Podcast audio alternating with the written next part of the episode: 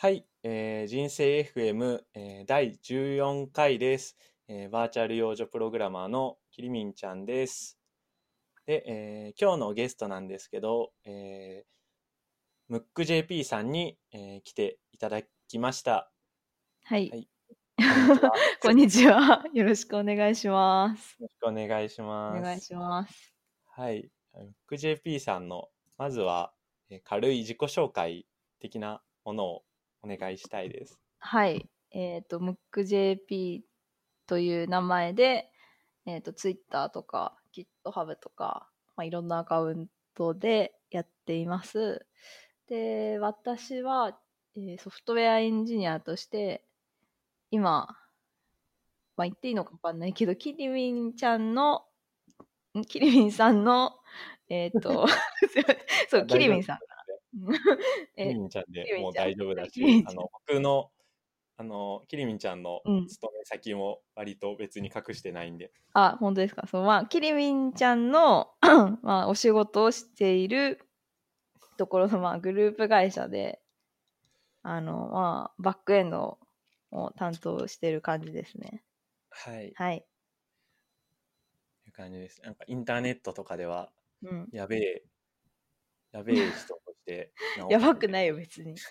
何もやばくないでしょ。会社のあ、会社ののスラック事トラッ件。クがやばくて、なんかあの、ZP っていう、あの雑雑談、まあ、奮法チャンネルみたいなのが作れるん、作ってもいいルールになってるんですけど、うん。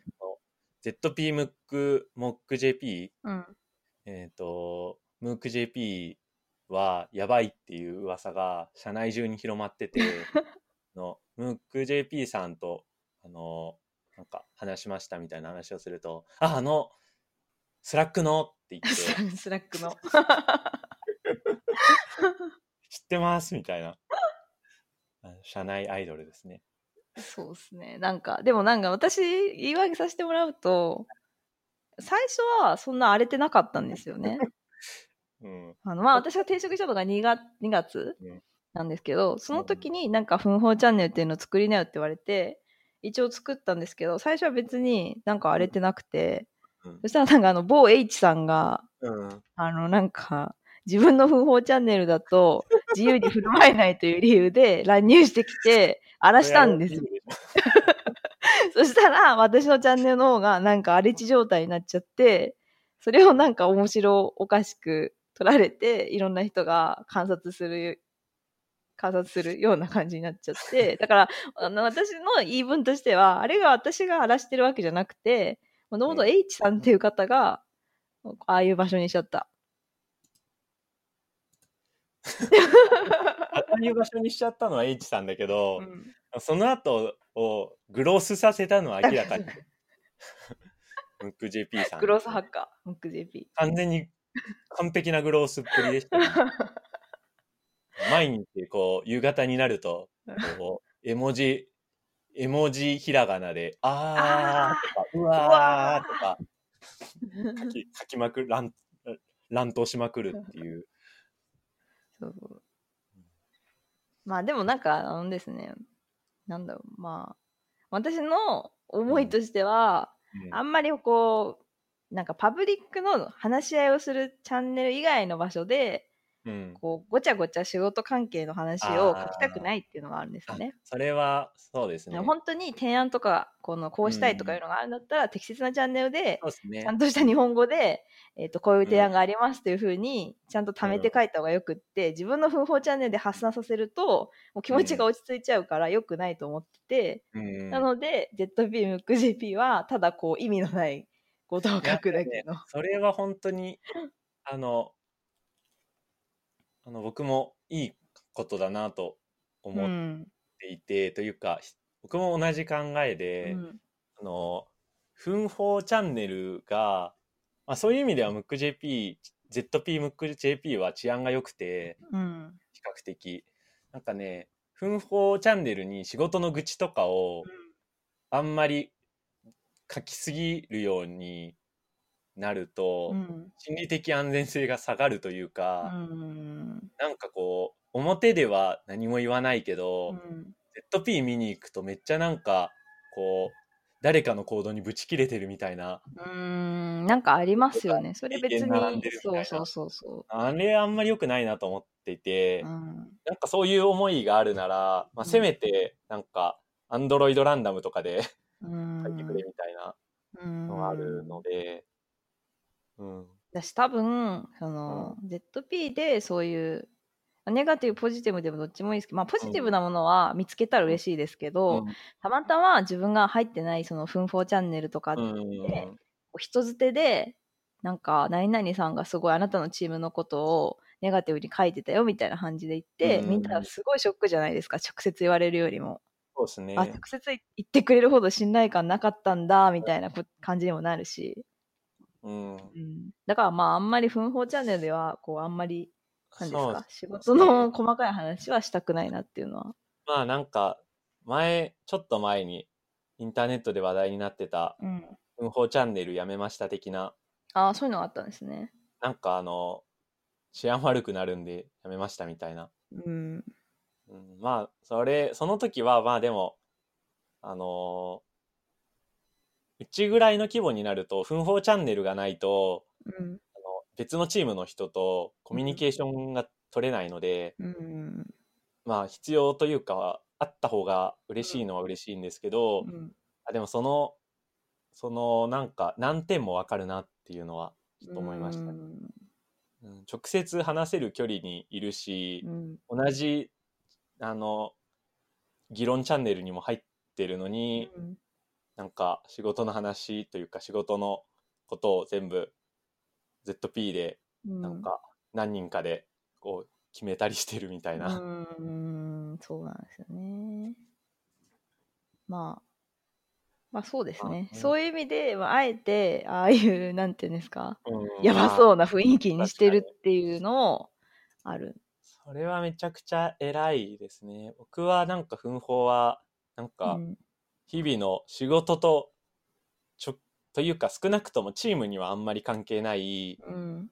チーム以外の人が見る前提のうん。こうつぶやき的なものとうんあと、は、まあ、EM が見てるっていうのを知ってるんで、うん。EM 向けのうん。あの、日報うん。を投下していくみたいな。あ、なんか、なんか今日やることリストみたいなの書いてますね、キリあミちゃんは。あれは、まあなんか、まあ自分用メモでもあるんですけど、一応うん仕事こんな感じで、うん一応音付けですみたいなのを伝えるために書いてる感じですね。うんうんうんまあそれは良さそう。まあキリミンちゃんの立場的にもそういうのありますからあそうですねね。。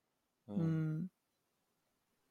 なるほどね。まあというわけで言い訳はいしました。すい長長話をというか、あの話を、はい、いえいえ。話を広げるのはいいことなのかあはい。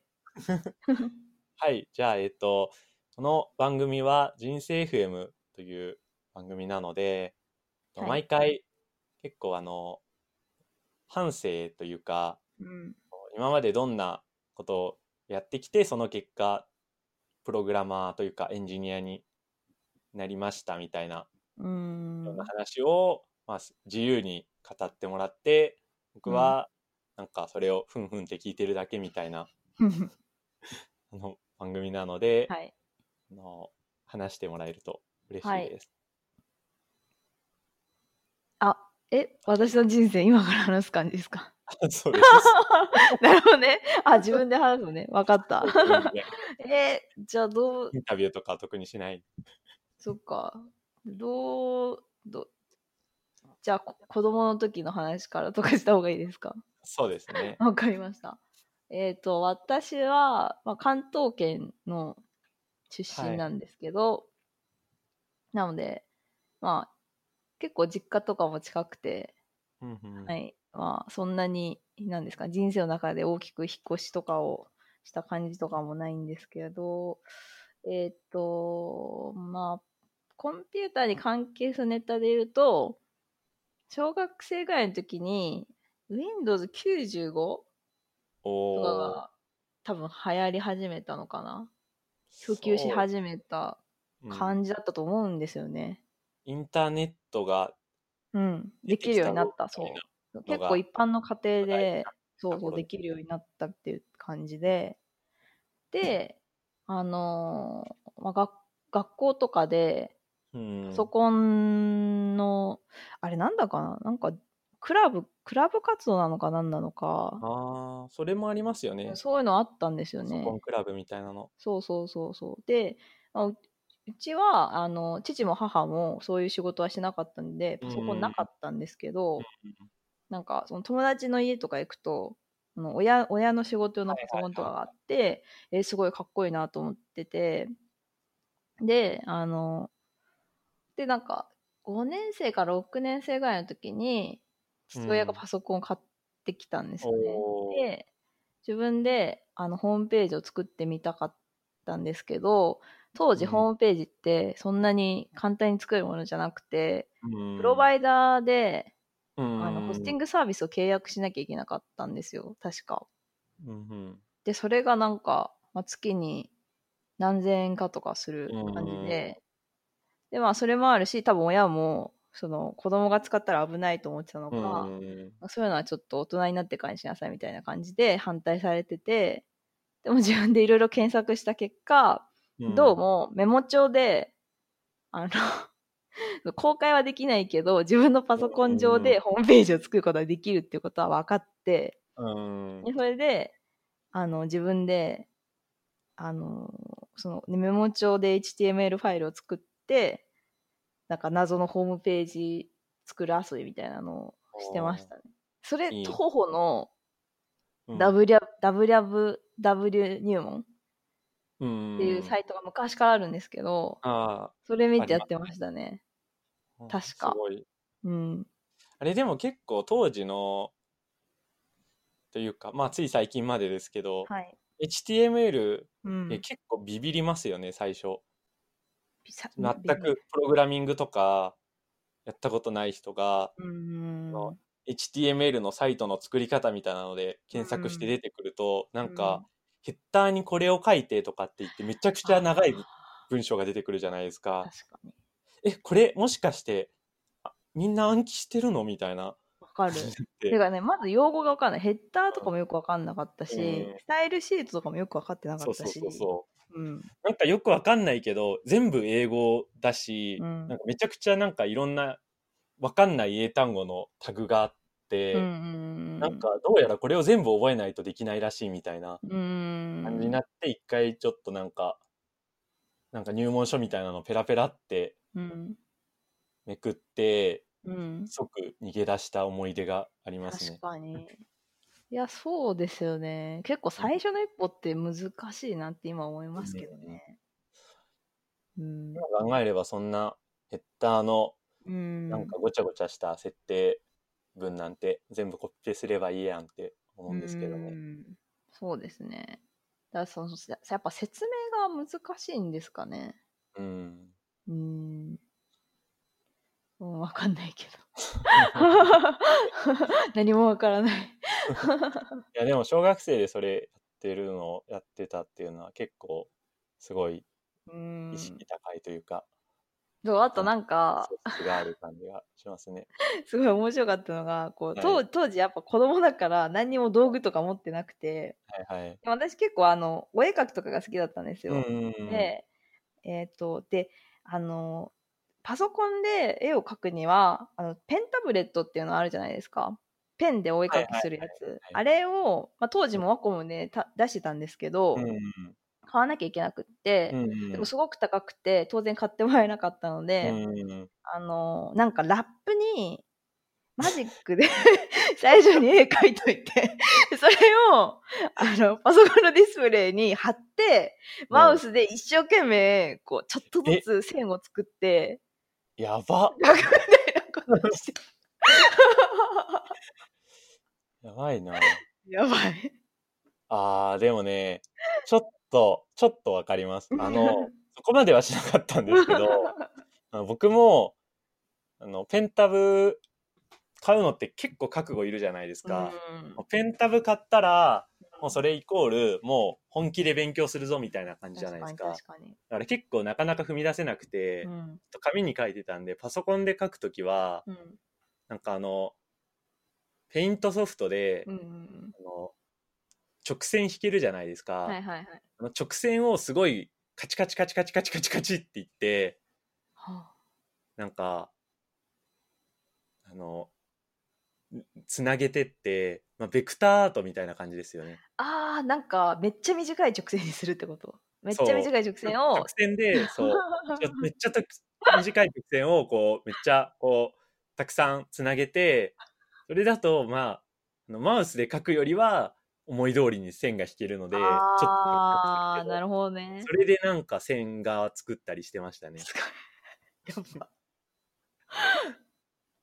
今思うとそんな無駄な時間は金で解決した方が良かったなっていや、でもやっぱ、うんあのー、5年、10年前と今って全然なんか多分違いますよね。この間アマゾンとか眺めてたんですけど、はいペンタブってもう、ワコモのやつでも5000円ぐらいで買えるじゃないですか。そうですねだから全然私が学生の時とかと状況が違うなと思って。確かになんか昔ペンタブってめちゃくちゃプロの道具みたいなそうそうそうそう、なんかそう、プロ用のが、を、うんなんかみんな買ってみたいな感じで、多分うん2万円とかしてた気がする。かなんか安いのは本当におもちゃみたいなうーん。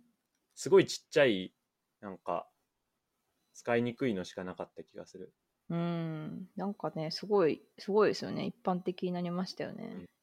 すごいですよね、とかとか。まあ、そんな、そんな謎のことをしてる子供時代だったんですけど、うん、中学生ぐらい、中学生になったら部活があって、でそれうん。それが結構忙しくて、あんまりパソコンはそこまでやってなかった気がするんですけど、うーんと、なんかそこでも、なんか中私が中学生ぐらいになると、ロリポップ、今の GMO ペパボのはいはいはいはい。ロリポップっていうサービスが出てきて、うんでそれでなんかすごい女の子が、あの、ホームページを作る用の素材サイトみたいなのをうん。めっちゃ作ってたんですよ。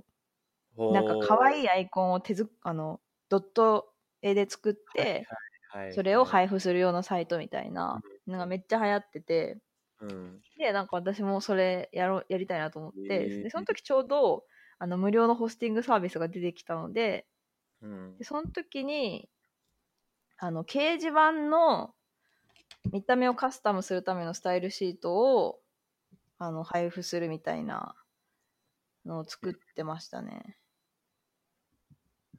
なるほどうん。すごいですねでもなんか当時まだ SNS とかが出る前ってそういうあ、そか手作りの素材とうか、。うん。なんかあとゲームのスキンとかをうんうんうん配布するようなサイトを作るのめっちゃ流行ってましたよね。そうそう、それで管理人同士は、うん。そ そのそれぞれの掲示板にお互い書き込みに行くわけですよ。あの、ツイッターとかないから。うん。そうそうそう。であ、何々さん、ありがとう、みたいな感じで。やってましたけどね。うん、新しく作ったあの新作すごい良かったです、みたいな。ああ、でも、なかなか結構、でも、いい、いいですね。小学校の時にうん。HTML やって、中学校でホスティングサービスやってっていうのまあ、オ結構スティムサービスやってないですけどね。ああ、あの、はい。また、あのあの、ホームページというか、ウェブサイト作ってるだけみたいなうんウェブ。サイト作って、なんか、ちゃんとインターネットとともに生きてる感じが。ですかね。でも、全然プログラムとか、この時しなかったんですよね。まあ、それはほとんどの人そうじゃないですか。うん。なんか、昔って、あの、絵好きな女の子をなぜか HTML と CSS っていう時代あったじゃないで そう、すか。それ、それね、私の世代ですよ、多分。その絵を、こう、載せとくための場所がどこにも、その今、ピクシブとかないから、うん自分でそういうサイトを作って、そこに置いとくしかないみたいな。そうロストテクノロジーですよね。だから、本当は絵絵絵であのコミュニケーション取りたいだけなんだけど、うんそれのために一生懸命みんな HTML と CSS 勉強して やるみたいな。すごいですよね。なんかうん、人間ってやりたいことがあれば技術はついてくるんだそう、みたいな。オタクってそういう感じなんでしょうね。うん っていう。いや、いいですね。うん、あ、そう、それで、まあそんな感じで過ごし、うん。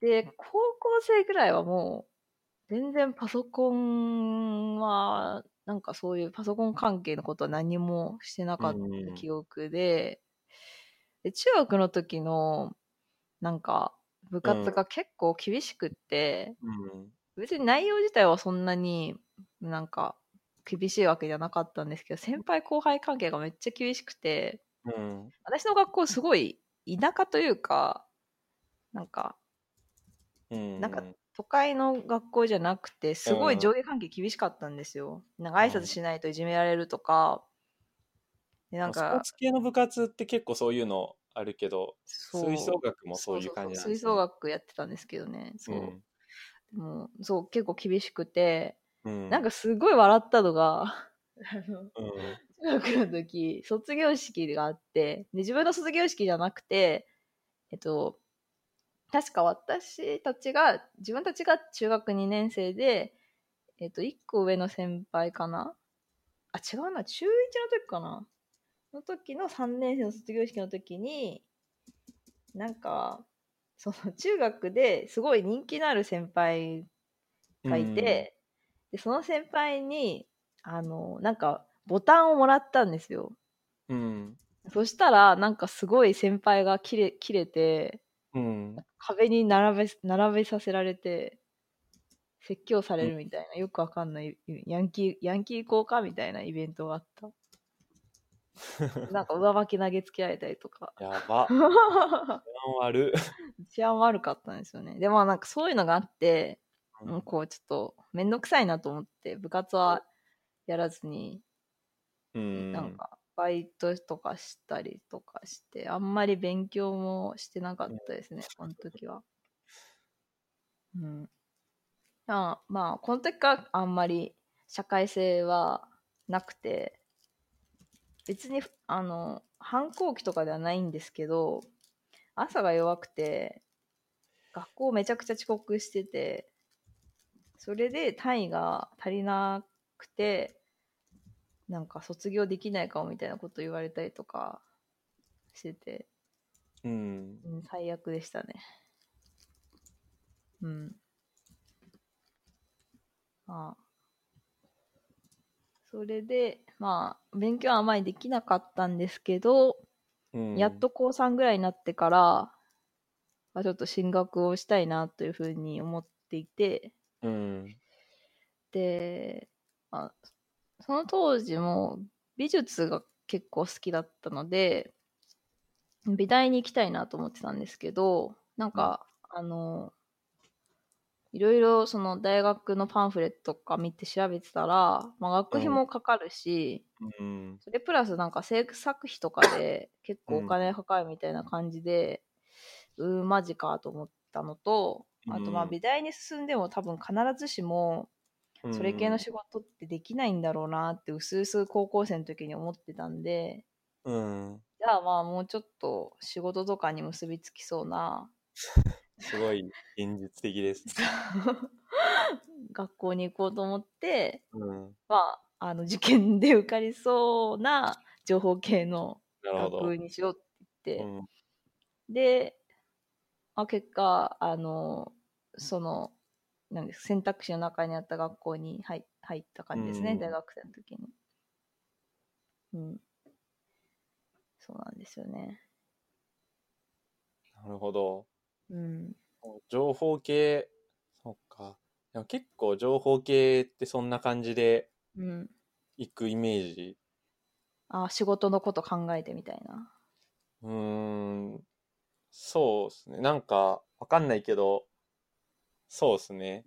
いや、全然わかんないです。大大学受験に対して僕が言えること何もない。いや、いや、印象でいいじゃないですか、印象で。印象、印象だと、まあなんか、あの、兄が、あの、情報系、情報工学の大学、学部うん進んだんですけど、まあうん聞いた話だと、うん。あなんか、あもちろん、あの、パソコン系とか興味あって来る人も多いけど、うん。理系で何していいか分かんないから情報系選んだっていう人とか、うんあとは、なんか就、女性とかだと就職に強そうだからって言って入ってくんだけど、パソコンほぼ触ったことないみたいな人とか。ああ、なるほどね。まあそうですね。それで言うと多分、うん、そんな感じで、うん、別に、本当に高校生の時も、その、プログラミングとかは全然よく分かってなかったし、うん。うん、だからもう本当、そうですね。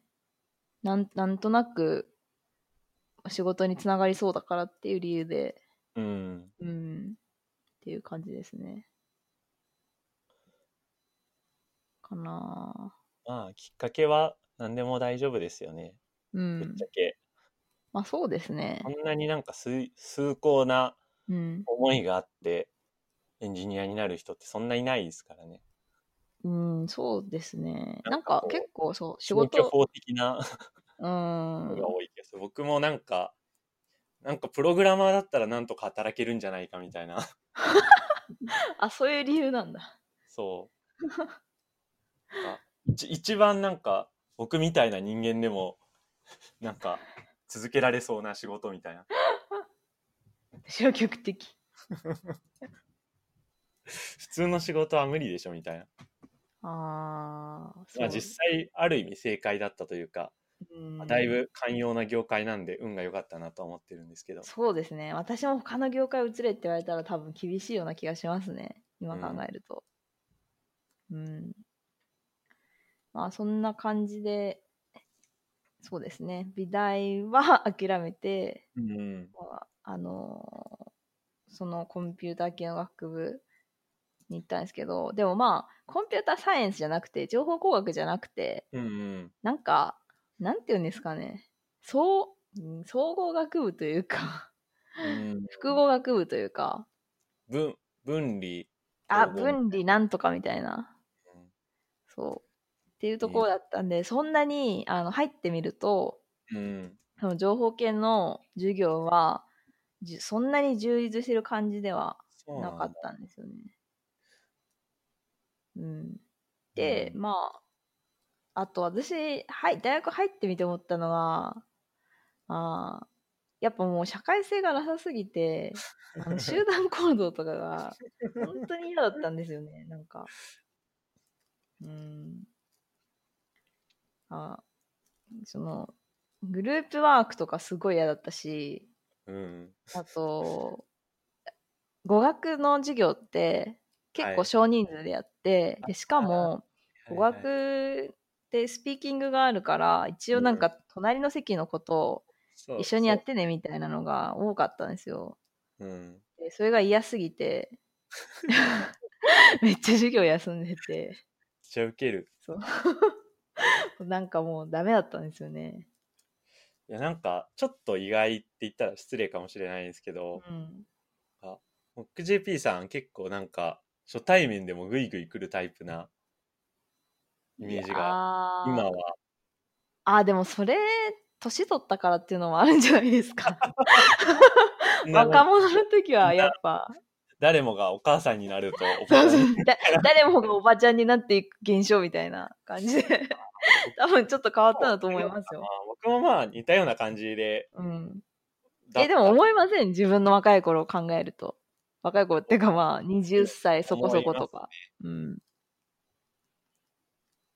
まあ、そうですよね。まあ、っていうか、まあ、小学校の時とかめちゃくちゃ人見知りで、うん、全然喋れない子とかいたじゃないですか。うんうんうん、なんかあの、発表みたいなので人の前に立つ授業があると泣いちゃう子みたいな。うん、まあ、そういう子でもまあ、大人になるとまあそれなりにそうですよね。りますからね。うん。いいかもしれないですね。そうそうそう。そうなんですよ。あとね、まあ、大学の雰囲気が苦手だったっていうのが。うんうん、意外な。うん、なんだろうな。まあ、職場って、うん、仲良くても友達って感じじゃないじゃないですか。ああ、そうですね。だし、うん、そのやっぱ業界によって多分人の雰囲気とかってちょっと似た者同士みたいになってくると思っていて、でも学校ってそうじゃないじゃないですか。そっか。で、まあそういう人とこう、別に話も合わないのに、うん。ずっと一緒にいて、みたいなのが、えーこう嫌だったりしたんですよねえ。なんか大学ってよくわかんないんですけど、うん。本当によくわかんないんですけど、うん。からあの素人質問で申し訳ないあんですけど、どうぞ。なんか大学の授業ってなんか自分で単位を選んでうん。好きな授業に一人で行くからクラスみたいなのあんまなくてうんうんうん。だからなんか自分から友達を作りに行かないと永遠ぼっちみたいなあー。イメージがなんかなんとなくあの2ちゃん情報とかでそういうイメージがあるんですけど。あ、でも私の大学の時は、そうなんか基礎、なんだっけな、基礎なんとかっていう授業があって、うんあの1年生の時に必修のやつがあるんですけど、そこでなんか発表の練習とかレポートの書き方みたいなのの、なんかこう講座があって、うん。で、そこで最初結構、ああそっか、のまあ人人人と知り合うみたいな感じになって「え何の授業取った?」って言ってうん。で大教室でやってでまたその別のそのその友達の友達みたいな感じで、あー結構同級生が意識される感じだったんですね。そうですね。まあ少なくとも私の周りはそうだったんですけど。うん。でもまあ1年生の時とかはその友達とそのご飯食べたりとかしたんですけど、うん。そんなにめちゃくちゃ気が合うっていう感じじゃなかったんでうん。あのもうこういうこと言ったらすごいあのモラルない感じなんですけどちょっと辛かったですね。うんうん。まあ、そうですよね。うん、まあでもサークルはなんか比較的人付き合いが長続きしてサークルはあのなんか広告研究会っていう 笑うじゃないですか私がなんで広告研究会って感じなんですけど、うん。なんかそそれ入っててそれそれ入った理由はもともとそのあの美術好きだったからデザインとかも好きだったんですよ見るのが。うん。で、えっと当時、えっとフラッシュがすごいはいはいはいはあの流行っててい。うん。でフラッシュでできてるすごいかっこいいウェブサイトとかまあウェブ広告みたいなのがあのいっぱい見られるようになっててうん。であのウェブ広告ちょっと興味あるなと思って、うん。それがきっかけでえーサークルに入ったんですよ。でそこそこの友達はすごいまあちょっとオタク気質みたいな感じで、た 確かに、うん、かなり、この、洗練されてそうですよね。洗練。あの、メンバーが。興味ある人しかいないしね基本、いや、だってなんか、あの、名前がさ、うん。広告研究会ってなんかもうん。う、こう、ど、銅卓っていうか、あー。あいやでも多分大学それを研究するのみたいな。いやなんかでもねこう広告研究会って多分大学行ってる人のイメージからすると、うんすっごいチャラサーなんですよ。え、そう、え？あのミスコンとかの企画してるのが大体広告研究会とかなんですよ。あーそうか、なんかあの、なるほど、えー、そうなんだそ。うそうそうそう。そっか。えあとー、あーじゃあ、将来はあれ、あれですかね、あの、D 社とか、広告系のそう D 社とか H 社とか、そうあータイプの人が集まってる感じ。そうそうそうそう。あーそう考えるとちょっとわかりますね。そうだからまああのなんかその広告研究会の中にもいろんいろんなグループがあって、うん。あのウェブの広告に興味がある人とか、うん。映像作品をやりたい、まあ、CM とかに興味がある人とか、なるほどあとはあのポスターとかのグラフィック広告に興味がある人とかいろいろあって、うん。うん、で、まあ、ウェブウェブのチームというかグループはうん。なんかすごいまったりしてて、私は合ってたんですけど、なんか、うん。広告デザイン研究会だとちょっとこう、あ、うん。そういうの、なんか学、学術的にというか技術的に興味あるんだな、みたいな感じですけど、広告研究会っていうのだとなんかこう、島村とかの広告をみんなで家から持って寄って、これめっちゃいいよね、みたいな。あそういうイメージなんだ。なんか、でもそれ楽しそうだけどね。ここの広告やばくない？みたいな。わかる。この、この書体最高みたいな。これは目がいってしまうねとか言って、これは安い感じすごい出てるとか言って。そう。これはやっぱりドンキにしか出せない味だよね。確かに確かに。そうそう。まあでもそのサークルはすごい良くて、うあの、まあそのサークルきっかけで、なんかあのプログラミング興味できたと言っても過言ではなくて、うん。最初はサークルの先輩に紹介してもらって、デザインとかのバイトをしてて、で、で、バイト先で、うん。あの、そのバイト先も、大学の、あの、出資を受けてできたベンチャーだったんですけど、うん。あ、だから学生がやってて、その当時、みんな。うん。で、そこは、あの、PHP でシステムを作っていて、うん。で、なんかちょっとそれもあって、自分もなんかプログラム書けるかなとか言って、うん。書いて、まあ PHP でなんか、ツイッターボット作ったりとか。おーしてなんか一気に時代が進んだ感じがありますね。そこでツイッターボットが出てくるの。あ、そうですね。私が大学1年、2年の時とかかな、ツイッター流行り始めたの。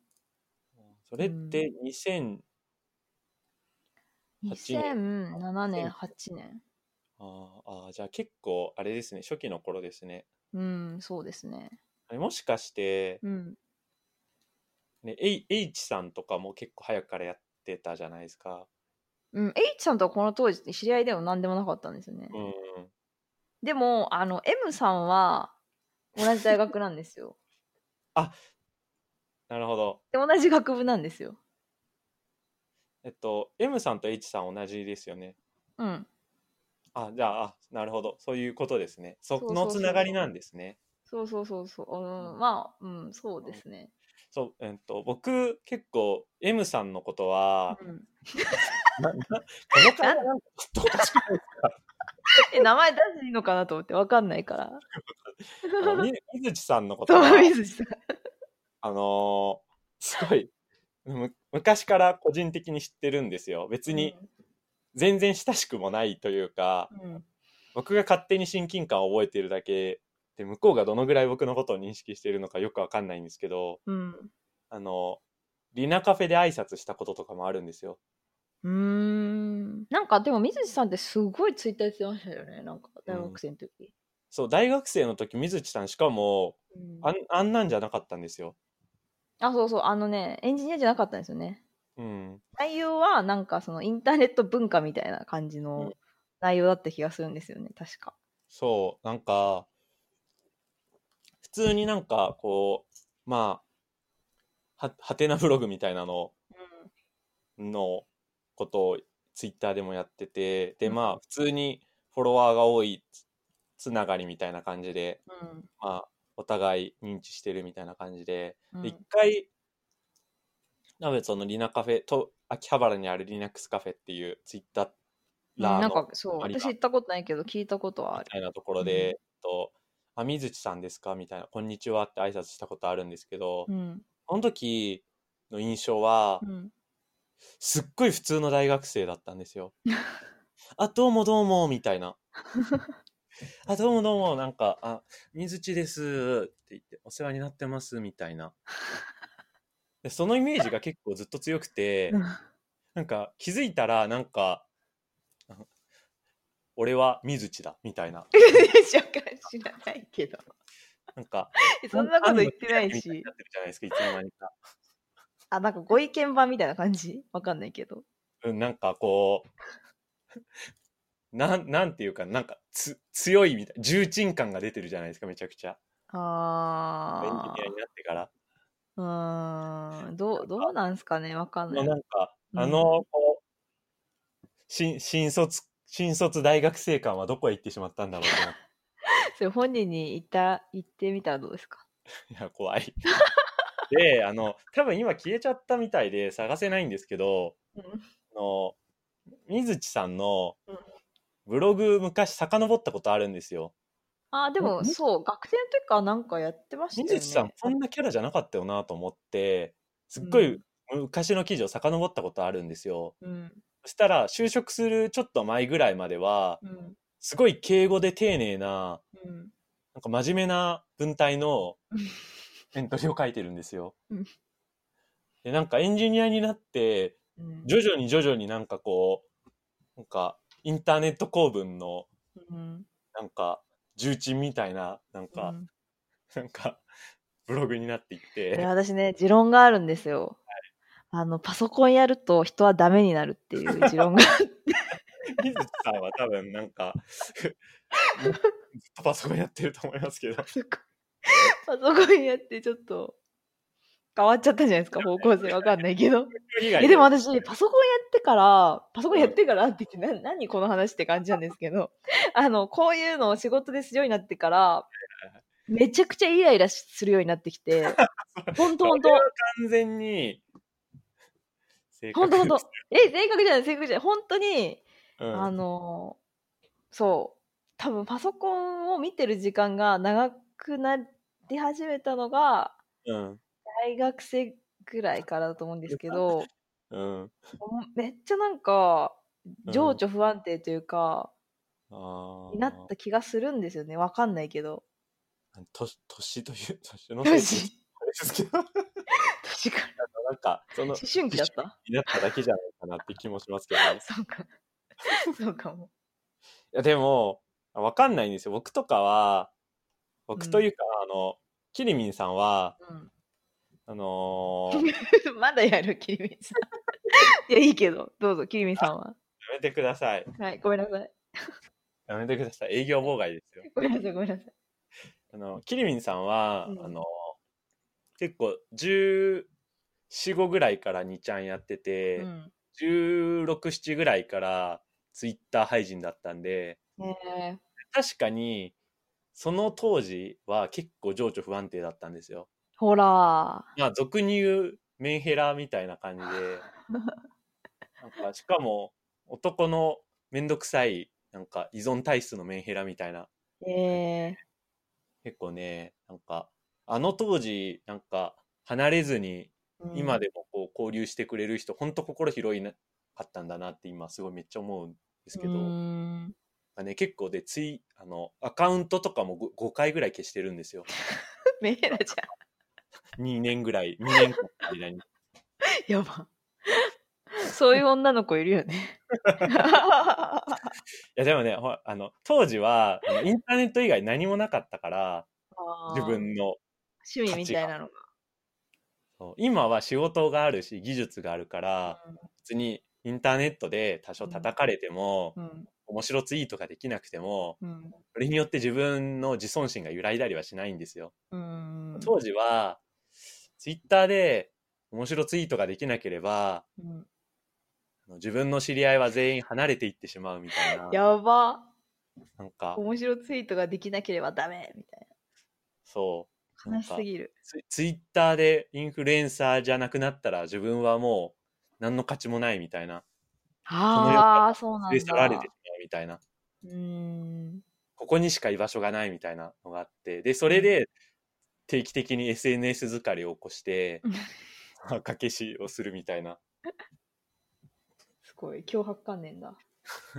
だ、うん、まあなったんですけど、うん。僕に関しては、っていうか、キリミンさんに関しては、それをもう、それってもう10年以上前の話なんで、うん。今となっては完全にもうその境地は脱してるんですよね。うーん。禅の心でツイッターとかやってるんで、うんなんかツイッターですごいなんか消耗してる人、うん。時々なんかまあ、年齢関係なく、あのーこう、さい最近はなんかすごいインターネットでくだらないことでなんか炎上しやすくなって、すごい昔のインターネットに比べて、つまんなくなそうですね。ななんかそうもともとのインターネット文化じゃない人もするようになったからちょっと雰囲気がか違う最近のインターネットはみたいなことを言って、すごいイライラしてる人を見ると、うんその境地は10年前に置いてきたみたいな。わかるわかる。そういう風に感じる時期あるよね。そっか。大丈夫だよ。なんか、いつでもインターネットには面白いことが溢れてるから、みたいな。意味わからん。まあね。まあ、でもわかるな、なんか。そういうのは。何の話だっけ？水口さんの話か。人生、人生じゃなくなってきて。全然雑談になっちゃった。うん。えーとね大学のサークルの話ですねまあそう。ですね。まあそれであの、うんちょこちょこプログラム書くようになっていってでそうですねで就職もあの、まあちょちょっと興味がそのデザインからプログラミングに変わっていったっていうのでなんかまあそのエンジニア採用みたいな感じのところを受けていましたね。おーで私が大学卒業して就職する時とかはうん。もうやっぱあのエンジニア採用のすごい売り手市場というあかーそういう雰囲気が何年卒ですかって、これね、年齢。言っちゃいますけど。えっ、とねまあでもあの LinkedIn とかに書いてあるんで、うん。まあ、私は2013年卒13年卒だ。僕が、社会人歴はキリミそうなんですね。ちゃんの方が長いのかな、確かに。うん。そっか、なんか、なんとなく、いや、この話やめよう。え？あ なんか、年、年上の？いや年上うん。年上っすよ、年上か。うん。あそっか、そっか。1歳年上かな？うんまあちょっとアフターアフタートークにしますか、あ、で、あの、うん。うちの兄が、うん。あのー、3つ上なんですけど、うん。その時は、氷河期真っ盛りだったんですよ。へえだから、その時はめちゃくちゃ就職氷河期で、めちゃくちゃみんな就職苦労してたらしいんで、結構数年で、あわるんあですかね。そうなんですかね。2013年はもううん。もうすごかったです、2010年ぐらいかな。あのこの話するとやばいんですけど、私2011年にも就活してるんですよ、どういうことまあちょっと詳細は省きますけど。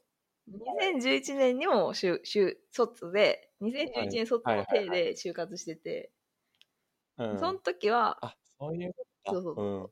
まあだから、あの、まあ、うん。あの高校から大学までのタイムラグは一切ないんですけど、大学でちょっと多ね。少あって、はい。2011年の時もガバガバでしたよ。でも私は、あの、あなんだシステム開発会社とかじゃなくて、ウェブ系の会社ばっかだったんで、そういうところもあるのかもしれないですね。そこかなそあ、やっぱそこですね。やっぱ多分、うなんかそこが結構移り変わりの時期だったんだと思うんですよねう。んで、僕とかは絶対こう、公共系とか銀行系とかは嫌だっていう一心でうん就活してたん。ですけど、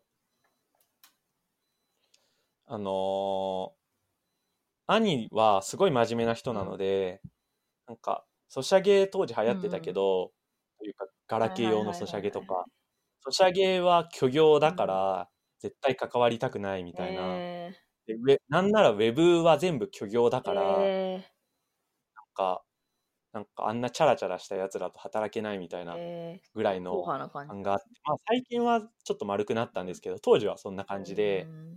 だからぜ絶対こう社会に貢献する事業をやってうんる公共系とかの、しかも結構けん反公務員みたいな堅実な会社にうん入りたいみたいなあってそういう系はちょっとその頃厳しかったのかもしれないですね。そうですね。私はもうそっちは何にも受けてないんで、全然状況わかんないですね。うん。ウェブはなんか当時、あの、うんなんかこうこういうプログラムを書いてますみたいな感じで持ってたら、もうどんどん面接とかさせてもらえる感じで、うんううんんっていうか多分今もそうですよね。まあそうですね。今の方が多分レベル高いと思いますけどね、私が就活。まあまあまあ、レベルは水準は上がってると思いますけど、うんでも、得られる情報も多分、品質がすごい上がってる。技術書のレベルも、あ、そうですね。当時全然その。情報のレベルも上がってるから、難易度的には多分そんな変わんないかと思ってて、なんか新卒とか、えっと、中途とかで、よくあるじゃないですか。非エンジニアから未経験からみたいな。うんどうすればなれますかみたいな。ぶっちゃけ今結構成果物に3個作って持っていけば小さめの会社とかだったらうん全然余裕で潜り込めますよね。ううんうそうて感じですね。うんまあ、それで、まあ、いろいろウェブ系の会社とかを受けてたんですけど、結局、うん。まあ、他の人とかも名前出しちゃってますけど、リクルートにうん。入ったんですよね。うん。でも、入った理由も、なんかこう、うん。今考えると、まあ、自分がかなり、こう、うん。考えなしに入っていて、リクルートの担当の人事の方は、すごいなんか熱心に話とか聞いてくれてたんですけど、うん。まあ私は正直、なんか一定の給料がもらえるんだったら、まあ、あの、どこでもとりあえず入ってみないとわかんないからいいかなと思っていて。そっか、まあでも、新卒結構当時としては高めでしたもんね。そうですね、と思いますね。今は結構高いとこ増えたけどう。んそうそうそうそう。うん。え、でもなんか、それで言うと、リクルートって、なんか結構広告系に近いから、文化としては、なんだろう、高級激務っうん。ていう感じじゃな、のイメージじゃないですか。うその辺の不安とかはあんまなかった？いや、いやなんかこう、やっぱ、いなんか、そうですね。やっぱ子供からすると、リクルートってよくわかんない会社なんですよ。そうですね。ただ、あの、うん。当時私は、あの、うん。学生の時とかは、メディアテクノロジーラボとかがちょうどできた時だったんですよね、リクルート。はいはいはい。で、アテンドっていうイベントの集客サービスとかもリクルートがやってて、うん結構そのウェブ系の新しい事業、まあそんなアテンドは儲かってないと思いますけど、であとか言ったらあれですけど、まあ、そういうのもいろいろやってんだなと思って、うん。まあ確かにそうですね。まあ R は本当に、あの、部署というか、うん。チームで全然風土が違いますからね。うん。っていうのと、うん。なんかあの、まあ、結局入った決め手はその担当してくれた人事の方が、なんか10回ぐらい個人面接を設定してくれえて、ー、ですごっ。でなんかすごいなんですか内容はあのなんか自分の今までの人生についてちょっと言ってみてみたいな感じでずっと言わされてでなんかどんなことが好きでとか、どんなことが得意でみたいなこと言ってってそれをなんか10回ぐらいやるんですよ。でなんか何回も話してたらもう本当に疲れちゃっててもうこんなに面接面接というかまあ人事面接してるのに全然そのなんか就活の終わりみたいの見えないし、もうこれ終わりにしたいなと思って、うん。それでなんか、もう、もう決めますみたいな感じで。あの、それ、それ騙されてますよ。わかんないけど。それなんか聞いたことあるよ、その、その心理。なんていうんあの、あれですよね。。あの、警、あの、警、警察の取り調べ室みたいな感じで、そのなんか、あの、時間をかければ、引き伸ばせば引き伸ばすほど、かけた時間が惜しくなるから、あの、あの、捨てられなくなるっていう、ん断れなくなるっていう。なんですかね。なんか、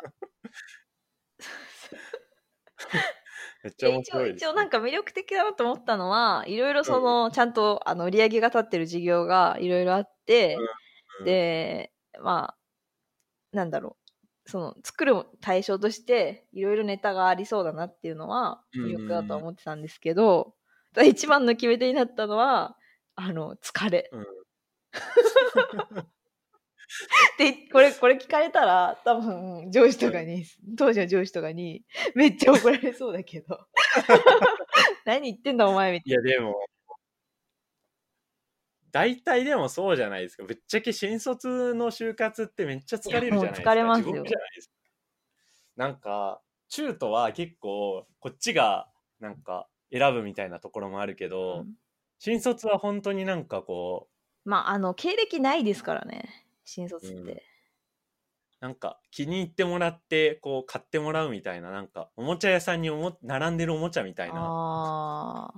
ぐらいの感じで、うもん。うどこでもいいから入れてくれみたいな感じになってきますよねだんだん。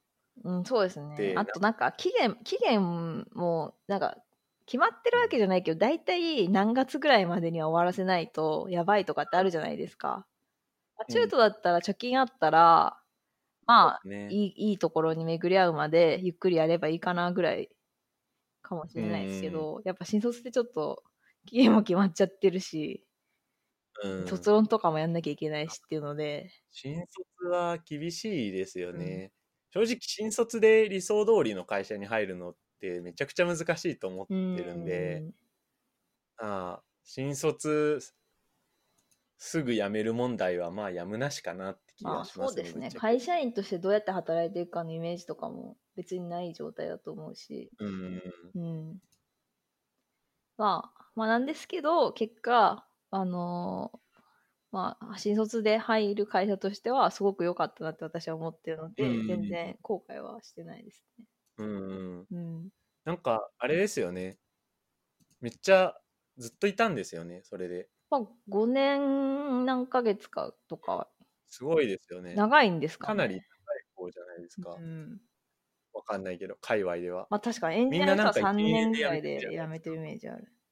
あ、1年でも辞めるかな。でもな、それなんでかっていうと、リクルートで取ってる人が、まず自分の会社を副業でやってるとかいう人を取ってんですよ、結構。だから自分の事業がちょっと伸びてきたりとかすると、あの、両立できなくなって辞めたりするんですよ。うんだから、あの、すぐ辞めちゃう人はすぐ辞めるっていう現象が起こってる。だと思うんですよ、うん私の同期とかも、1ヶ月辞めた人とかいて、そういう人は大体自分の副業とか、自分の別の会社とかを持ってて、そっちと両立できなくなるから辞めますみたいなうん感じですね。あうーん。っていう。まあでもいろいろ言われますけどまあいいいい環境にいればいい会社というか、うん。というかまあ社員だったわけでもない僕が。いいや、リ ななんかすごい我が物が多いすごかったのは、今思い返すと、うん。えっ、と、人のマネジメントがやっぱちゃんとしてたなと思うんですよね。で、マネジメントっていうのはそのリソースマネジメントもあるし、うん。えっ、と、なんていうんですか、モチベーションのマネジメントとか、そういうのもすごい考えてやってたし、なんならマネージャーの研修とかもめっちゃいっぱいやってたし、うん。まあだからリクルートがやっぱり他を圧倒するというか、なんか競合になかなかこう隙を見せないのはやっぱそのビジネ技術面ももちろんあるとは思うけどやっぱり社員のビジネススキルがやっぱめちゃくちゃ高いと思うんですようね。んで日本って基本ビジネススキルめちゃくちゃ軽視されるんですよ。そうなんですかね。日本の会社って。なんか多分会議にアジェンダ作ってくる会社なんて日本に5%ぐらいしかえ、ないんじゃないそんなことないでしょ。わかんないけど。いやマジでそういうレベル IT 業界はビジネススキル高い方なんですよ。なんかいろいろ。うん。なんかアジャイルとかの思想とかも学んでる人多いし、うん、まあ、SIR っていうかウォーターフォールも一応いろいろうん。あるけど、それでもその IT 系のウェブ系でも結構やっぱ会議下手な人とかすごい多かったりとか、まあ資料とか作るの苦手だったりとかうん。あるけど、あの、ましてや非 IT 系の企業って、めちゃくちゃなんかそういうマネジメントとか、こう、ビジネス会、会議設計とか、ドキュなんか資料作りとか、めちゃくちゃ下手だし非効率らしいですよ。そうなのかな？わかんないですけど、商社とか厳しそうですけどね。ああ、そうですね。超一流商社とかは多分、まあ、それなりにレベル高いのかもしれないですけど、うん一般的な日本の中小企業とかのレベルはめちゃくちゃ低い気がしますね。なんか、別に海外で働いたことあるわけじゃないんで、よその比較はできないです、イメージ。うん、イメージで。うん。やっぱなんか、あの、知り合いとかでリクルートにいる人で、なんかこう、なんだろう、あんまりプログラミングできなくて、こう、リーダーみたいなことばっかりやって、うん結構なんか自分がどんどんスキルがなんか成長できてないのが不安みたいに言ってた人とかもいるんですよ。けどその時に僕が思ったというか言ったのは、いや全然そんなことなくてむしろそれな。それなですね。技術力は、まあもちろん必要だけど、それはまあバリバリコード書く会社に行けばどんどん追いつけるけどなんかリクルートで学べるこうビジネススキルはかなりあの貴重だしどこ行っても通用するからある程度、うん。だから全然こう価値あるよというまあ、あの、作るだけがエンジニアリングじゃないんですよね、やっぱ。仕事してて思ったのが。やっぱは、あの、仕事始める前思ったのは、あの、プログラミングを書くとか、そういうところだけやったんですけど、やっぱその前に、あの、要求何かって聞いてあげて、要件定義してあげて、でうん。そう、あの、外部設計どうしますか？内部設計どうしますか？とか言ってテストやって、うんとかそういういろいろあるんであのその手を動かすだけじゃなくてそのプロジェクトをどう組み立てるかみたいなところを見れる能力っていうのはめちゃくちゃ仕事する上で重要ででやっぱそういうのすごい上手い人がリクルートにいたんですよね。全然その自分ではコード書いたりしないんだけどとにかく仕切りとか、何が問題で、えー、とそれをあの何ですか、えっと多分そのある問題が出ました。解決の仕方に、えっと123あります。どうしますか、うん。じゃあここは捨ててここは取っていきましょうとかって仕切るのがすごい上手い人いて。うん。でやっぱそういうのを見てると、うん、すごいなって思うんですよね。でそういう人って営業出身だったりとかするんですよね。うんだからやっぱそのなんかこう仕事上問題が出てきた時にどうやって整理して解決していくかっていうのは多分どんなあの部署にいてもあの、教育されているというかそうですそういう気がしますね。ね。なんかすごいなってままあ、リクルートは、そう、すごいそういう面では尊敬してて、あとは、まあ、ちょっとこう、体育会系的すぎるところが、すうん。まあ、部これも完全にこう部署によると思うんですけど、自分のいたところでは割と新卒とかがかなり厳しめにうん。鍛えられてるのを見てたので、ちょっとその辺がもうちょっと良くなればいいもっといい会社になるかなと厳しすぎるってことですか？あそうそうそう、なんかなんだろう。あのなんて言うんでしたっけ？その部長みたいな。で私わかるから別に誰のこと言ってるか。確かに。私もうん。あのあの方と一緒のプロジェクト入った時すっごいなんか緊張して喋れなくなっちゃ いやなんか結構あの新卒でも中途でもそうなんですけど、若い子とかが入ると本当に厳しく教育するのでなんか陰で泣いてたりとう。か落ち込んでたりとかするのとか、あとはまあ結構あのき心弱い人だともうなんかやる気なくなっちゃってやめちゃったりーとか、なんか心折れちゃって、っうんていうのを結構いなん多少見たのでその辺はちょっともうちょっとどうにかできるかなっていうのはちょっと思いましたね。うーんそうですね。結果的にそれで強い人が育ってるっていうのもあるとは思うんですけどうーん確かにな。難しい。まあ確かに今考えてみるとうんそうですね当たり強かった気しますね結構みんな。二人は間違いいやなく強いですよリクルートの人って当たり強いんですよね。うん当たりは強いですね。みっていうか気強い人しかそうそうそう残らないですあのなんかあのうん社員が受ける研修でなんか、なんだろうな、パーソナリティなんとか研修っていうのがあって、それちょっと面白い研修だったんですよ。なんか人間の,、あの行動特性って何種類かに分類できて、あのうん。自分の自己評価と他者評価を合わせて、あなたは A タイプ、うん B タイプみたいなので分けられるんですよ。でそそのうん。タイプによってコミュニケーションのあのうん。仕方が結構、あの変変わるらしいんですね。で、その研修の趣旨としては、こういろんなコミュニケーションの取り方があるから、お互い理解して、えーっと、まあ、その相手が働きやすいように行動できるようにしましょうねっていう研修なんですけど、んかグループ分けしたら、すっげえ偏ってて、リクルートの人。なんか、あの、とにかく自分の意見を主張するみたいなパーソナリティの人がもう、なんかすごいうん。占めてて割合を。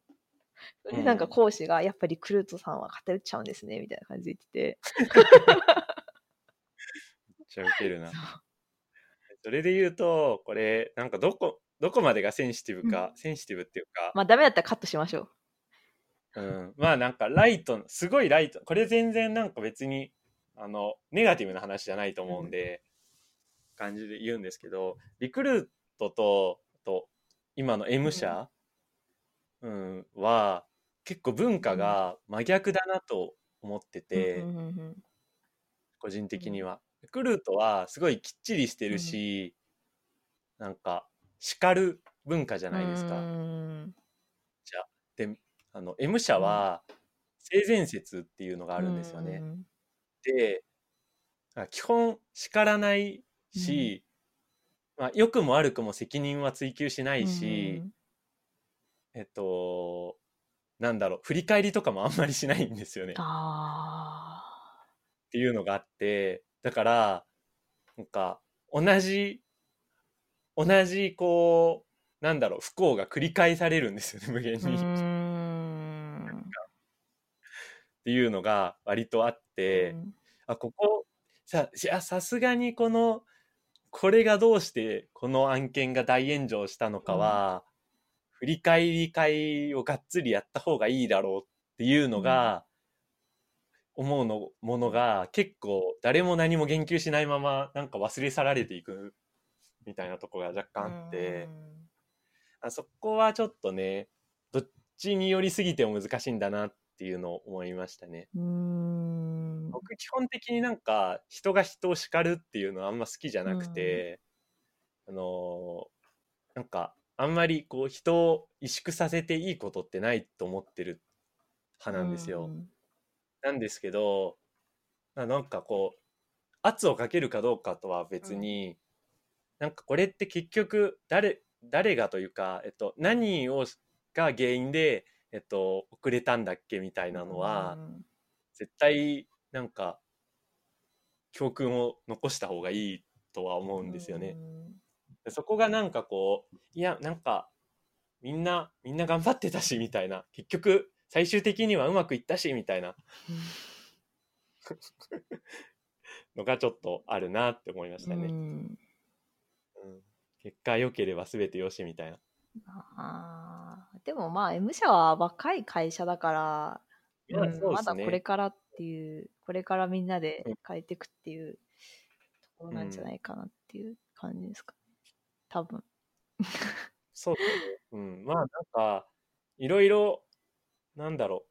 まああらゆる面で改善活動みたいなうん社内環境うのプんロジェクトはたくさん進んでるし、うん結構議論もされてるので、すごいだんだんこう大きな組織にスケールできるような体制に変わっていくんじゃないかなって気はしてますね。うんリクルートはなんだかんだ言って長いですもんね。そんな。そうですね。やっぱ全然知見が違いますからね。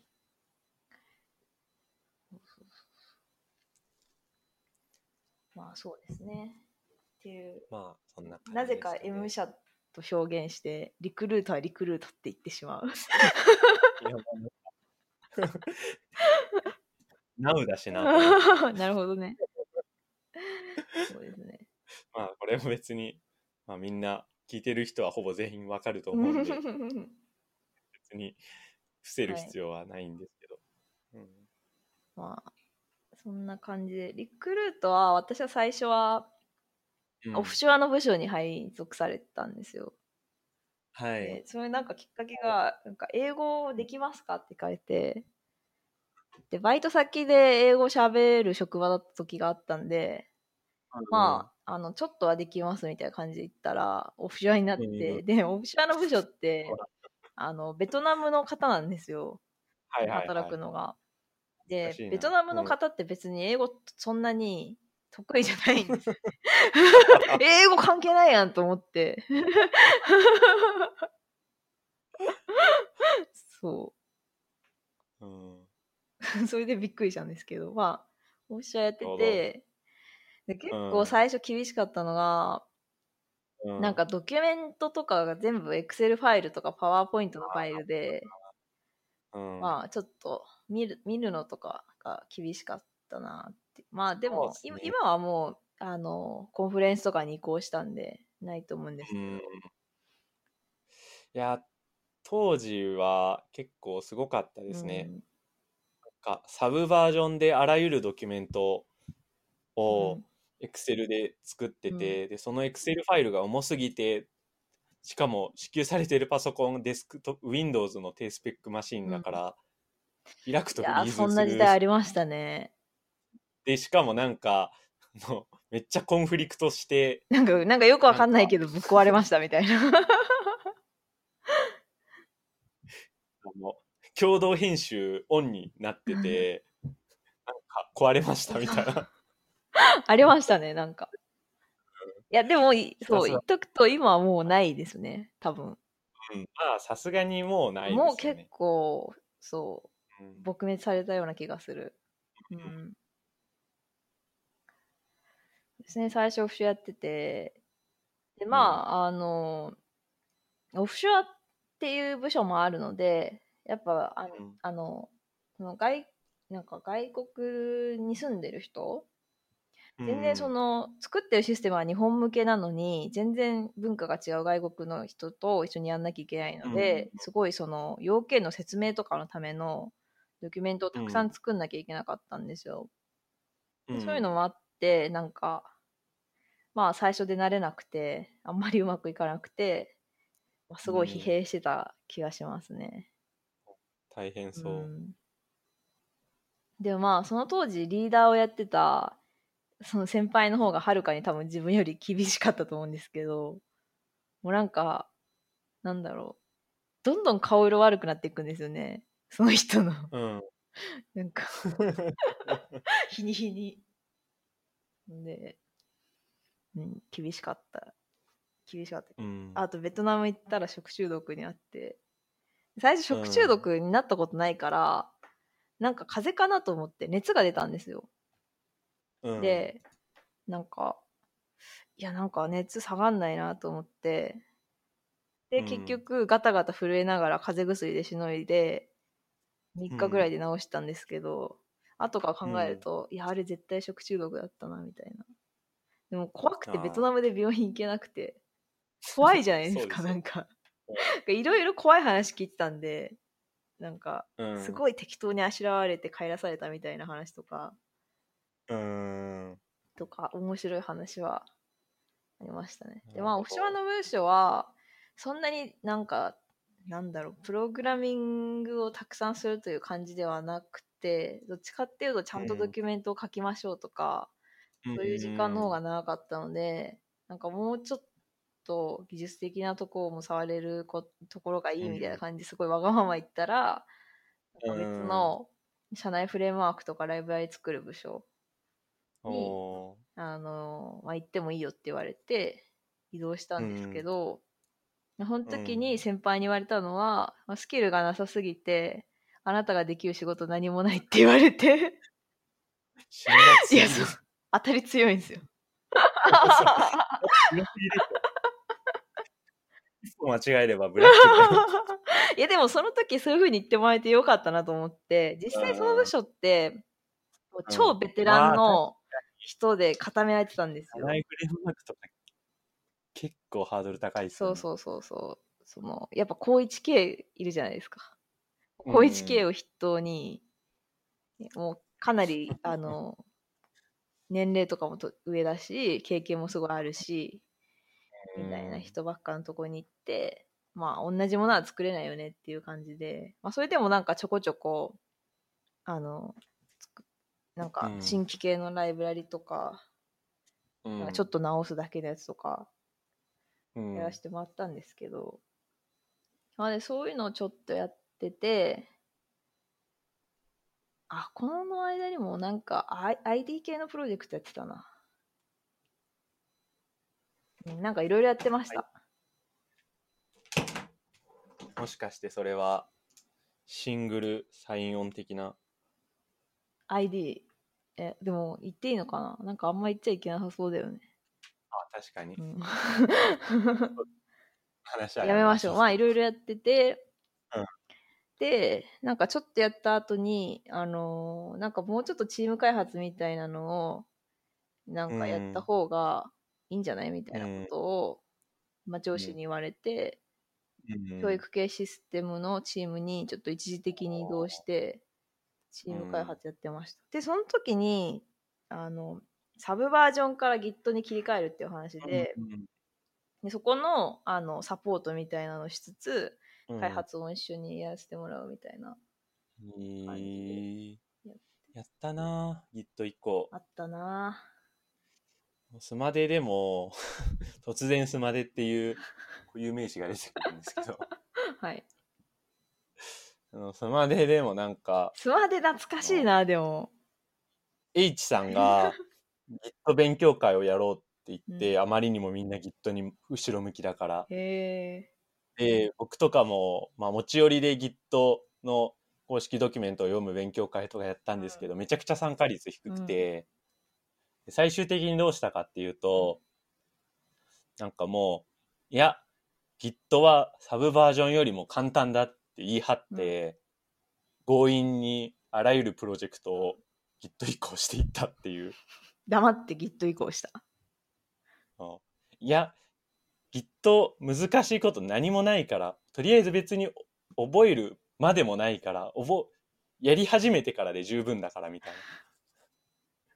とりあえずこのソースツリーっていうのをインストールしてみたいな。えー、でもソース3使ったんだ。ソース3難しくない？え難しくないですよ。ソースソースツリーは本当に、まあ、あの CUI 好きの人には多分なんかね、クソって思われると思うんですけど、僕は結構 GUI 派なので、うん今でもまあ CUI とソースツリーを両方使ってる感じなんんですけど。か思い出してきた。エクリプスプラグインとか用意してたな。そういえば、そんでなんかそれ、そうどこ押してくださいみたいなの作ってた。が結構本当に教えれば誰でも使えるので、えっと、プッシュ、コミットプッシュプルはだけだったら誰でも使えるので、あのー結構 QA さんとかにも教えて、なんか使ってもらったりしてましたね。うーん。うん、だから結構良かったと思ってますね。Git で思い出したんですけど、そのなんか、まだあのフレームワークとかのチームにいた時に、ちょうどうん Git を多分そのチーム内だけで使ってみたいな感じで、うんで、あの、なんか使いか、ちょうど使い始めたばっかだったんですね。で、基本的な使い方はできてたんですけど、なんかな、なんかちょっと詳しい使い方なんかログをこういう風に表示させたいとかってすると、やっぱマンとか見ないとわかんないじゃないですか。まあそうですね。あ分かんなくて、近くにいたあの1個上の先輩に「すいません Git これこれこうしたい時ってどうすればいいんですか?」って聞いたら「ふん」って腹で笑われて「満読みました」って言われたんですよ。それで「え当たり強すぎない？えと思ったけどでもいやうん確かになと思って、ちゃんとマニュアルを読んでから質問しようと思って、ででもそれすごいいい経験で、もう絶対に新しいツールとか使うときは、まず漫から読むみたいな。正しいけど、それもう心理的安全性ゼロじゃん。聞いた方が早いでしょ、だってうん。そうなんだけど、うん、まあね、うん正しい、正しいし見習いたいけど、僕は嫌だから。そうね。そっか、偉いな。うん。え教育系システムは結構割と普通に開発実装やってた感じそうですね。でもやっぱなんか、うんなんだろうな。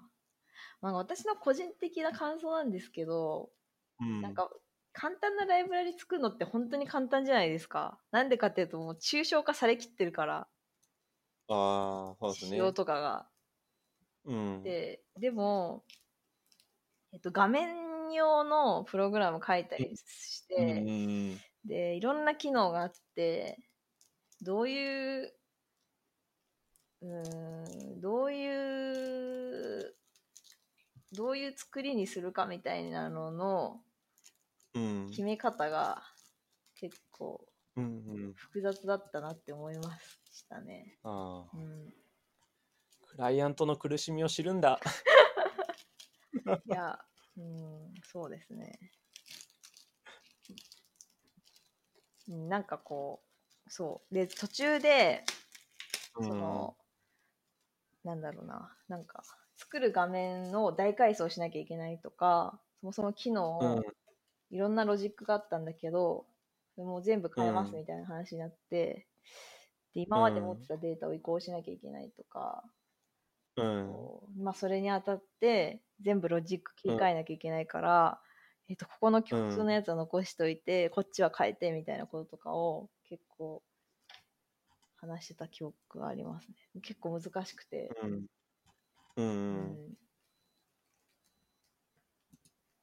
うん、なんかそうですねやっぱちゃんと要件とかを理解していい感じに作るのは大変だなって思ってた記憶がありますね 雑な まあでも、そうっすね。そうですよね。うんまあそうですね。まあそんなのをやって、あとなんかそう、なんか社内のなんか謎のプロジェクトがあって、ベルリンのスタートアップでうん。インターンしてもいいよみたいなプロジェクトがあって、やば。まあそれでベルリンに行ってた時がありましたね。うん。うん。で、帰ってきてからはもう駆け足になっちゃうんですけど。駆け足で進んでいくんですけど。え ベルリンのスタートアップでは、開発を普通にがっつりやってたそうです。ね。普通に開発やって、そこで割と結構、ぎ技術的な、モダンな技術的あな、あ、そうですね。を普通にそう、プロダクション環境で Rails 使うのを初めてうん。ああ、こんな感じなんだとか言って。うんなるほど。うん。結構なんか、どこ、どこがブレイクスルーだったのかなっていうのが結構気になってて、ああ、ブレイクスル結構大学でもそこまでがっつりではなー。くて、うんエンジニアにな、リクルート入ってからも割とこう、ビジネスに近いこう感じのことが多めで、うんだったけど、今すごいもうなんか、できるエンジニアって感じじゃないですかい。や、わかんないですけど。あ、でも、そうですね。かまあ、仕事、このですごい仕事で書いてないですけど、うん。えっ、と、あの、なんか当時、ドッカーが出始めぐらいだったんですよ。Git 切り替えとかをしてた時に。あ、はいはいはいはい。で、それで、で、でも、ドッカーのコンテナをどう使っていいか、あんまりよく分かってなくて、多分、なんかみんな何も、あんまよく分かってなくて、うん。で、どう、どう使ったらいいんだろうみたいなことを、うんまあ、当時そんなに、あの、うん仕事なかったから考えてたんです。うんで、で、なんか、あの、当時リクルートって、な何面環境みたいなのがあって、わかります、うんなんかテスト用に1番環境、2番環境、3番環境って。使うためには、うんなんか何日から何日までとか言って、みんなに言っとくんですよね。うん、テで、そスト環境1、2、3とか、そうそうそういっ。ぱいありましたね。それがなんか、こうちょっとめんどくさいなっていうのがあって、でもうまるっと環境をあのコンテナで作ったら、うん。あの楽できるんじゃないかみたいな話をその部署の先輩としてて、うん。で、その部署の先輩が、なんか、あ、うん。うん。なんて言ったかな、なんか2人で話してて、もう Git で管理してるんだったら、Git のコミットハッシュごとに環境を作るぐらいにしといたら、もう好きなタイミングで見れるじゃんみたいな感じになって、うん。そしたらじゃあプロキシを立てればいいかっていう話をして、うん、で、えーっと、うん、プロキシだったら NGX でできるし、あと NGXMRuby っていうモジュールがあるから、それ使ったら多分好きなロジック書けるよみたいなこと言われて、あ、マジかと思って土日に調べて、ちょっとプロトタイプみたいなのを作って持ってったら、その先輩が、なんかいいねとか言ってくれて、えで、ドッカーミートアップでそれの話したりとかしたんですよね。ー、それがまあ、あいい経験になったと思うんですよ。多分。っていう。そう。それでどっか調べるときは、やっぱ当時、あのーまだ使ってる人全然いなかったから、うん、基本的に全部自分で GitHub 見たりとか、ドキュメント見たりとかうん。しなきゃいけなかったので、まあいろいろうん、なんだろうな、ひなんかこう、使えるぐらいで調べて終わるんじゃなくて、もう全部、うん。ある情報は見てみたいな習慣がついたのは良かったかなと思いますね。なるほうど、ん、やっぱりなんか実践なんですねっていうのはやっぱりうん何かを実際にとにかくものをたくさんおっとものをたくさん作るはい、作るっていうのが大事なんだなそうですね。気がしましたね。そう思います。うんそうですね。で、ベルリンのスタートアップはなんか無駄にインフラをどっかに乗せ替えて、うんめ迷惑というか、別に障害は起こしてないですけど、別に乗せ替えなくてもよかったところを乗せ替えたりとかしてて、今思うとすまんって感じなんですけど、あそれも勉う強ん、というか学びですよね。学びでしたね。うんねあとは、そうですね、帰ってきてから、プッシュ配信システムの運用とかメンテやってて、これがノードだったんですよ。うんそれで初めて、あの、並行処理について考えるようになったんですよね。おそう。あの、今までその Java の、Java で、あの、システム開発してたんですけど、ー自分でそのスレッド触ったりしないじゃないですか。そうですね。とか、あの、なんだろう、基本的に全部順番に処理するみたいな感じで、うん。なんか並行処理することっていなんかなくて、なんですけど、そのプッシュ配信システムは、あの、パフォーマンスのために結構並行処理とかを入れたりしていて、うん。というかまあ、ノードって基本的に、あの、何ですか、イベントループに全部積んでいく感じだから、全部並行処理なんですよね。うん IO でブロックされる処理が入ってくると。で、まあ、それで、まあ、最初混乱して、え、何これと思って、わかんなかったんですけど、なんかそれがきっかけで、確かになんか、なんかこう、時間がかかる処理とかを並行でやったりするのは必要だな、みたいな。どういう、なんかなノード以外にはどういうパラダイムがあるんだろうみたいな感じでいろいろ調べたりとかしてて、うん、勉強になりましたね。まあそう、それですね。まあノードやってからアーランとか興味持ち始めたんで、うんよかったなと思いますね。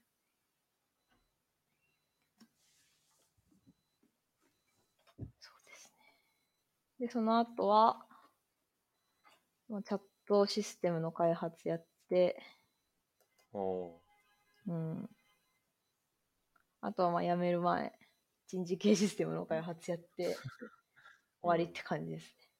この辺は Java とかですか？あチャットは Java と Alan でしたね。おうん、人事系はサーバーサイドコトリン。おお、でもやっぱ JVM 系なんですね。うん、そうですね。うん。ここから、からの転職して、今は出品系の機能のマイクロサービスうん。はい。って多分 Go ですよ Go ね。ですね。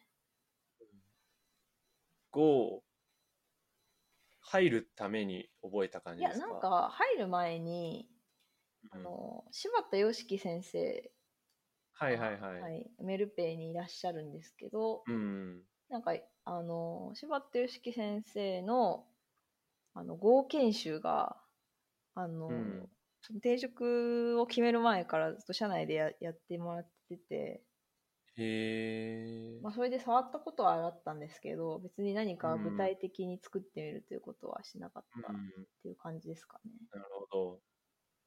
やってみてどうですか ?Java というか JVM 系と比べて。あー、どうなんだろう。やっぱ、そうですね。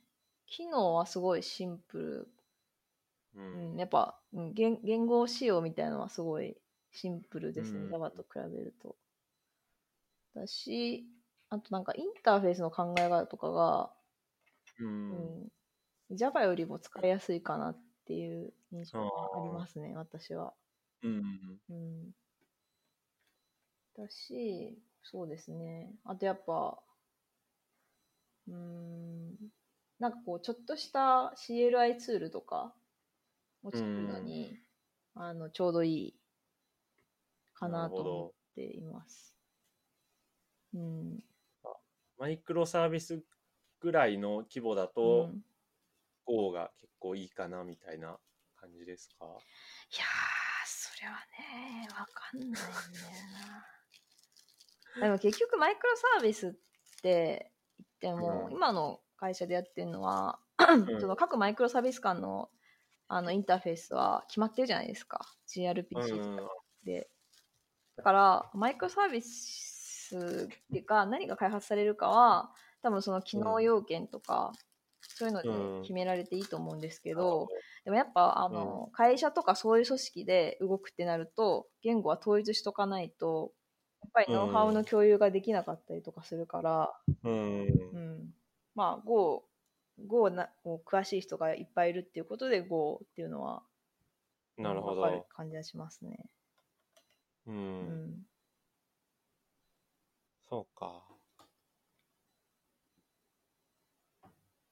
うん結構、あれですか、言語、新しい言語をやるのってサーバーサイドで、はいスイッチングコスト、そんなに高くないと思いますか？というのは、なんか、まあ、僕、クライアントサイドでずっと同じ言語なんで、あサーバーサイドって、なんかど、どこに勘どころがあるのかがあんまりよく知らないんですよね。だから、い一つの言語ーでうん。ちゃんとシステムが作れるようになったら、うん。割と他の言語も別に、スイッチングは別に全然困らないものなのか、うーん。なんか多分言語によるんじゃないですかね。言語のプラットフォームによっては、なんかすごい、えっ、と、うん、うん。なんか特徴があるものがあったりするんですよ。確かに、レイルズとかはなんか、レイルズマスターじゃないと、みたいなイメージはありますけど。まあ、まあ、 Rails はフレームワークですけどね。あ例えばその、PHP だと、ーうんうん。PHP で確か、スレッド触れないんじゃないかな。はうん、だから、そうですね、なんかこう、えーっと、並行処理したかったら基本的に別プロセスで物を動かさないといけないとか、そういうのがあったりして、で、Go だと Go ルーチンっていうのが、あの、あるので、えーっと、あその、軽量スレッドみたいなのが使えるので、並行処理がかなり書きやすいとか、あと、ノードはさっき言ったけど、全部処理をイベントループで考えないといけないので、ちょっと癖があるとか、うん。アーランだったらメッセージパッシングになるので、それも多分やっぱ併合処理向けのインターフェースをいっぱい用意してるとかそういうなるほどで。でも結構汎用プログラミング言語とかだとあんまり基本的なところはそんなに変わらない気がしますね。なるほうど。ん。なんかもうそうですね。結構。うん。うん。な、なんだろうな。ななんて言えばいいかわかんないな。まあでも一つの言語を、こういろんな機能をまんべんなく使って、勉強していったら、多分他の言語しを勉強するときも、やっぱりコストは下がると思うんですよ。何うん何か一から勉強するよりかは。うん。っうん、とは思います。ていうのは、完全に僕都合の質問で今のは、はあの、僕が今、あのサーバーサイドの技術をできるようになりたいと思ってて、で、学習したいと思ってるんですけど、うんうんうんその時に、がまあ、慣れ親しんだ JVM 言語で、えっと、いろんな小さいサービスとかをたくさん作ってみるっていう経験を積むのと、うん全然、あの、まあ JVM 言語というか Kotlin とかで仕事になることってあんまないじゃないですか、現実的には。サーバーサイド？リクルートにはありましたよ。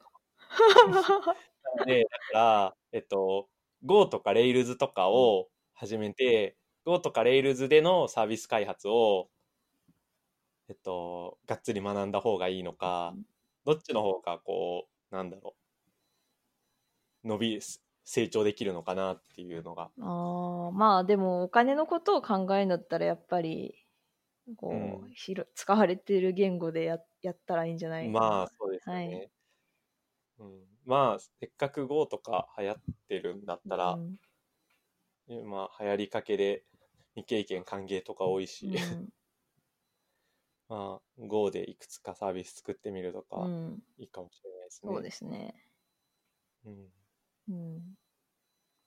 ありがとうございます。何の話だっけ？まあ、会社の話か。まあ、仕事の話、あそうですね。すいはいません。そうですね。うん。まあ、でもな、なんだろう。そうですね。うん。元気にやってます。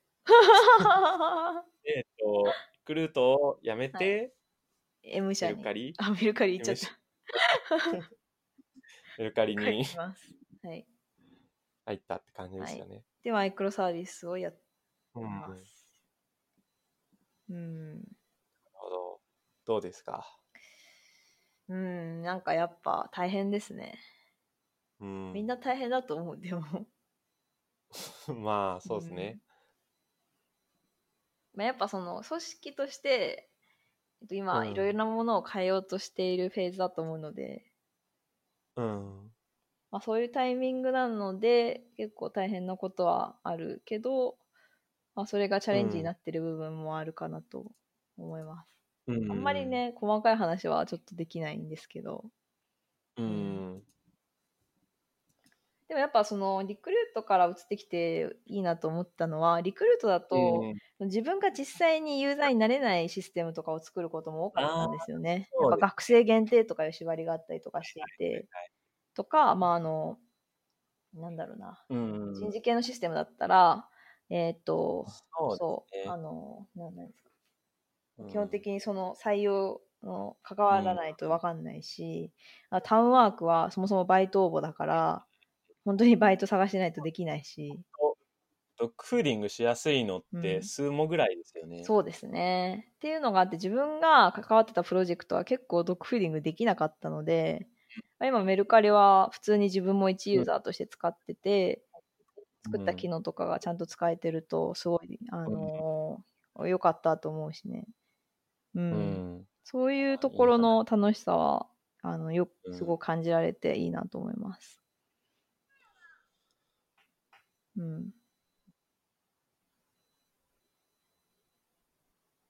かな。まあ、あとは大きいチャレンジとしては、えっ、と、今のチームが基本的に日本語ネイティブの人いないので、うん。えっ、と、全部のコミュニケーションは英語なので、うん。おーで、かつ、あの、新人の子もいるんですよね。うんだから、あの、なんだろうな、なんか質問とかされた時とかに、こう、いかに、あの、せ説得力というか、ちゃんと背景をうまく説明して、こういうやり方がいいよとかをうん。英語で説明するのができるかなっていうのがチャレンジですかね。なるほど。でもそれ、あの、メルカリのすごいいいところは、働きながら英語の勉強ができるっていうのは、まあ、人にもよると思うんですけど、うん。それがいいことなのか悪いことなのかは。うん僕はエンジニアのキャリアとして考えたときに、めちゃくちゃ、こう、の福利厚生レベルだと思ってるんですよね。あ、そうですね。うん、なかなかそれって本来はすごいお金出してうん休日とかにやることなん、やるしかないことなんで,、うんでそれを仕事でやることによって今後あらゆると機会で、えー英語で仕事できますって言えるっていう。う、ん。そうですね。であとやっぱ Slack、社内の Slack ありますけど、そこもやっぱりあの、みんなが日本語わかるわけじゃないので、特にうん。エンジニアリングのチームはかなり、うん。あの、なんか日本語を喋る人いないので、うん。結構英語でやったりとかしてるので、常に英語に触れられる環境ではあると思う そうですね、かな。うん。はいはい。こんな感じでそんな感じですかね。はいありがあとうございます。じゃあ、メルカリで元気にやっていってるということで。えいや、元気にやってます。ここで笑うとちょっとこあうセンシティブなあ、すいません。すいません。